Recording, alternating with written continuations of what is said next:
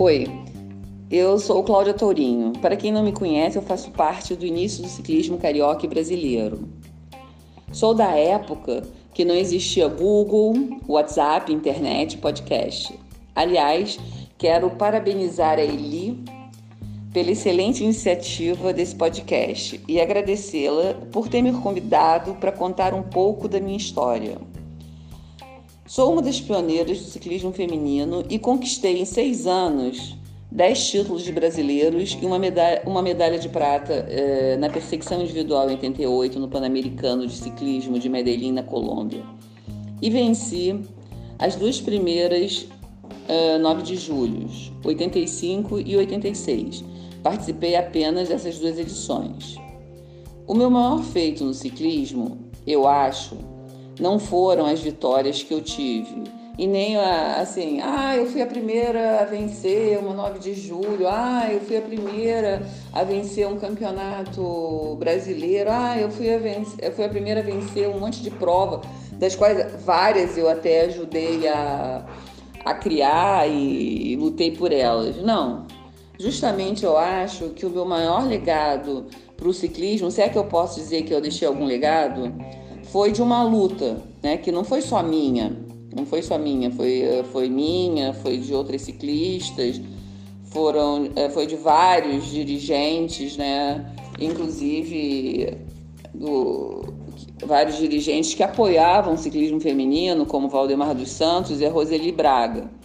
Aliás, a Roseli falou nesse podcast, aliás, muito bem. Realmente era assim. Eu pressionava ela e ela pressionava os outros. Eu ligava para Roseli e dizia: Roseli, Estamos indo para São Paulo com várias garotas aqui do Rio de Janeiro para correr tal prova.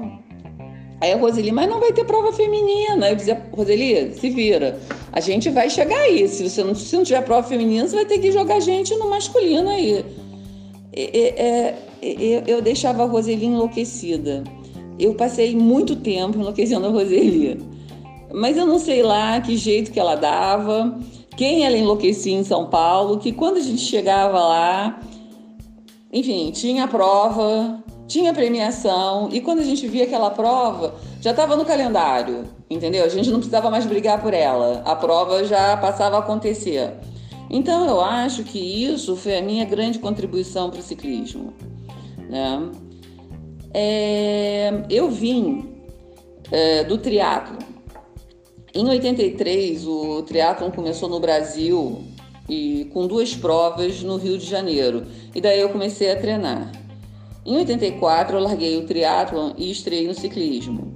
Na época, o presidente da Federação do Rio, comandante Borges, resolveu fazer um ciclismo feminino forte, porque ele tinha intenção de sobressair no ciclismo nacional e viu que com o ciclismo feminino ele poderia fazer isso, dar certo. Ele fez muitas provas, incentivou muito e fez o primeiro campeonato carioca que eu venci. Em 84, eu só competi dentro do Rio de Janeiro. Já em 85 tiveram várias provas nacionais, inclusive com a primeira, com a primeira edição da 9 de julho, a qual eu venci. E justamente quando eu venci a 9 de julho, dei uma entrevista para a Gazeta e, e no meio da entrevista eu larguei que eu gostaria de ir para o Mundial. Aliás, quem é que não gostaria de ir para o Mundial? Eu tinha, sempre tive essas provas na minha cabeça. Aí eu larguei. Ah, eu gostaria de ir para o Mundial, não sei o que, seria meu grande sonho. Mas eu larguei estilo assim, ah, deixa eu falar, né?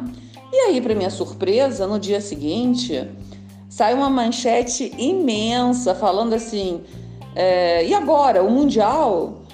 Cara, isso repercutiu muito. Aí muita gente ligou para mim, e aí, Cláudia, você vai para o Mundial, não sei o quê? Eu falei, ah, é, eu acho que vou, tô tentando, não sei o quê, não sei o que lá. Bom, enfim. Então isso foi assim, pegando fogo, foi assim. Enfim, foi indo, foi indo, foi indo, papapá, papapá, papapá. E em agosto, lá estava eu na Itália, largando na primeira fila do pelotão de, com mais de 100 garotas, assim, totalmente apavorada.